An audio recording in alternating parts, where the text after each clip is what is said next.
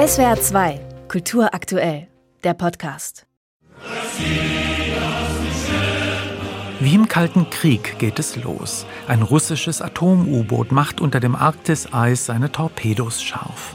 Und man glaubt schon in den Russen, den neuen, alten, zeitgemäß zeitlosen Gegenspieler dieses Films zu erkennen, bevor klar wird, die Russen sind nur das erste Opfer. Das Opfer in einem Kampf, der die ganze Menschheit bedroht, weil der Gegner so unfassbar ist wie nie zuvor. Denn es handelt sich nicht mehr um Menschen allein. Diesmal kämpfen Ethan Hunt und sein IMF-Team gegen eine böse, übermächtige künstliche Intelligenz, The Entity.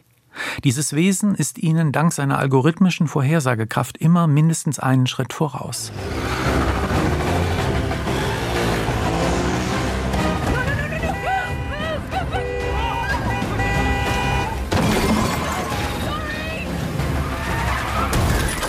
Regisseur Christopher McQuarrie setzt in seinem dritten Film der bislang siebenteiligen Mission Impossible-Reihe auf eine schnelle, abwechslungsreiche Mischung aus ausgeklügelten Suspense, Action mit halsbrecherischen Stunts und dem eleganten Humor klassischer Hollywood-Filme, mit denen schon ein Hitchcock bei seinen Thrillern für Entspannung sorgte.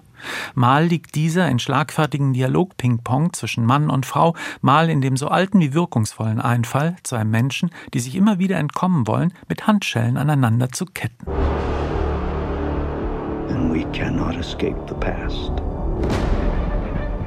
Ethan? Der Film mischt dabei geschickt die Wiederholung ikonischer Mission Impossible-Szenen, wie die Masken, die perfekt falsche Identitäten vorgaukeln, die obligatorische Verfolgungsjagd durch enge Gassen, Hand auf dem Motorrad, ein Sandsturm und den Auftritt altbekannter Gefährten, Luther, Benji, die von Rebecca Ferguson gespielte Ilsa Lund, mit Neuem, wie die zwielichtige Taschendiebin Grace. Halle Atwell ist die große Schauspielüberraschung des Films und wie eine atemberaubende Sequenz, die in einem stürzenden Zug geschieht und am ehesten an die verschachtelten Dimensionen von Inception erinnert.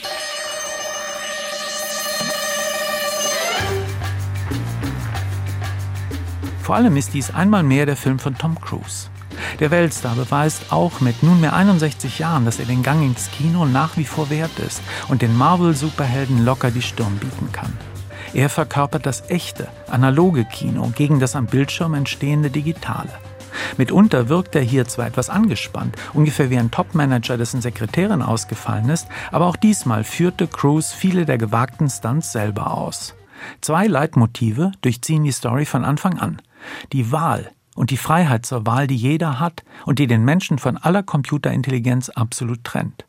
Und die Abwesenheit von jedem absoluten Guten, selbst von allem Patriotismus. Es gehe nur darum, sich auf eine Seite zu schlagen, heißt es mehrfach in diesem Film. Die Mission Impossible ist damit auch das Ende aller Illusionen. The world is changing. Truth is vanishing. War is coming.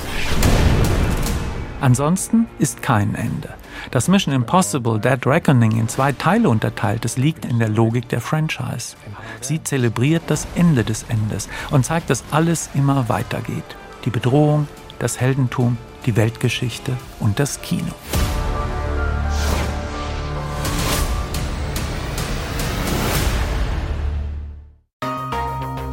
SWR 2 Kultur aktuell. Überall, wo es Podcasts gibt.